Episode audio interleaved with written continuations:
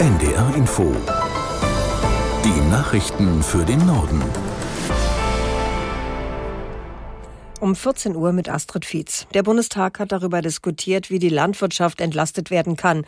Agrarminister Özdemir hat noch einmal gesagt, dass die Steuervorteile bei Agrardiesel Schritt für Schritt wegfallen sollen. Dafür will die Ampel gemeinsam mit den Bauernverbänden einen Zukunftsplan für die Branche entwickeln. Aus Berlin, Birte Sönnigsen. Bis zum Sommer soll da ein Gesetzespaket verabschiedet werden, damit die Landwirte auch langfristig Planungssicherheit haben. Wie das aber konkret aussehen soll, das ist bisher ziemlich unklar. Da stehen ein paar Schlagworte im Raum, sowas wie Steuererleichterungen, das soll geprüft werden. Der Landwirtschaftsminister Cem Özdemir, der hat heute auch noch mal gesagt, dass das Kartellamt prüfen soll, wie denn eigentlich Preise zustande kommen zwischen Landwirten bis hin zum Handel am Ende. Oder das Stichwort Bürokratieabbau fällt immer wieder. Teil der Bürokratie liegt aber eben auch an EU-Vorgaben aus Brüssel. Da wird sich so kurzfristig auch nichts ändern lassen. Und deswegen sucht die Regierung eben nach Möglichkeiten auf nationaler Ebene, die Landwirte an anderer Stelle zu entlasten, aber eben nicht beim Agrardiesel. Die Landwirte sind mit diesen Ankündigungen der Bundesregierung nicht zufrieden. Bauernpräsident Ruckwied hat mit noch größeren Protesten gedroht, sollte die Ampel ihre Agrardieselpläne nicht zurücknehmen. In diesem Fall könnte es von Montag an weitreichende Aktionen geben, so Ruckwied. Die Verärgerung der Bauern sei zuletzt noch größer geworden. Die Bauern hatten schon in der vergangenen Woche bundesweit protestiert. So wurden zum Beispiel Autobahnauffahrten blockiert. Die Bundesregierung will Abschiebungen erleichtern. Wer kein Recht hat, in Deutschland zu bleiben, soll einfacher in sein Heimatland zurückgeschickt werden können. Heute soll der Bundestag über die neuen Regeln entscheiden. Unter anderem sollen Polizeikräfte mehr Rechte bekommen. Welche das sind, erklärt Markus Sambale. Dass sie zum Beispiel in Gemeinschaftsunterkünften, wo Asylbewerber sich aufhalten, die abgeschoben werden sollen, dass man da nicht nur den Raum betreten soll, wo dieser Asylbewerber lebt, sondern auch andere, dass sich da zum Beispiel nicht jemand verstecken kann. Es gibt dann noch eine Verlängerung des sogenannten Ausreisegewahrsams. Ähm, das ist die Einrichtung, wo Asylbewerber, die auf ihre Abschiebung warten, untergebracht sind.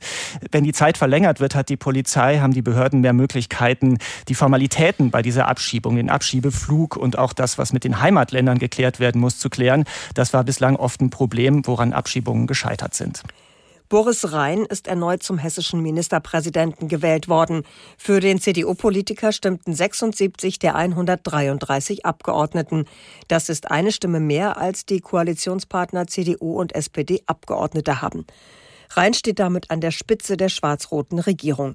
Seine CDU hatte die vergangenen Jahre mit den Grünen regiert.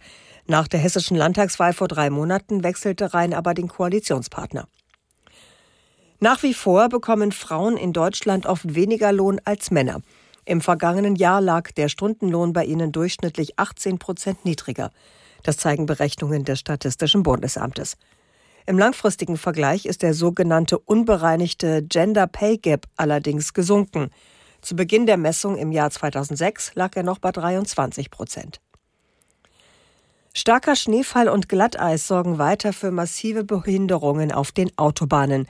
Vor allem in Hessen und Rheinland-Pfalz gibt es noch immer lange Staus, weil Lkw querstehen oder liegen geblieben sind und niemand vorankommt. Betroffen ist auch die A7 südlich von Kassel. Im Flugverkehr gibt es weiter Behinderungen von und nach Frankfurt am Main. Unser Reporter Roman Warschauer fasst die Situation am größten deutschen Airport zusammen. Der Winterdienst am Flughafen ist im vollen Einsatz, heißt es. Trotzdem mussten bisher rund 320 der 1000 geplanten Flüge abgesagt werden. Das Ganze ist aber nicht so dramatisch wie gestern. Da war ja Eisregen das große Problem. Teilweise konnten gar keine Flugzeuge mehr starten und so sind dann von rund 1000 Flügen 700 ausgefallen. Einige Menschen mussten deswegen auch heute Nacht im Terminal übernachten auf Feldbetten. Morgen soll es dann aber wieder weitgehend normalen Betrieb geben. Auch in Südniedersachsen sorgte heute früh ein starker Schneefall für Behinderungen. Es gab zahlreiche Unfälle. In den Landkreisen Göttingen und Nordheim ist die Schule ausgefallen. Und das waren die Nachrichten.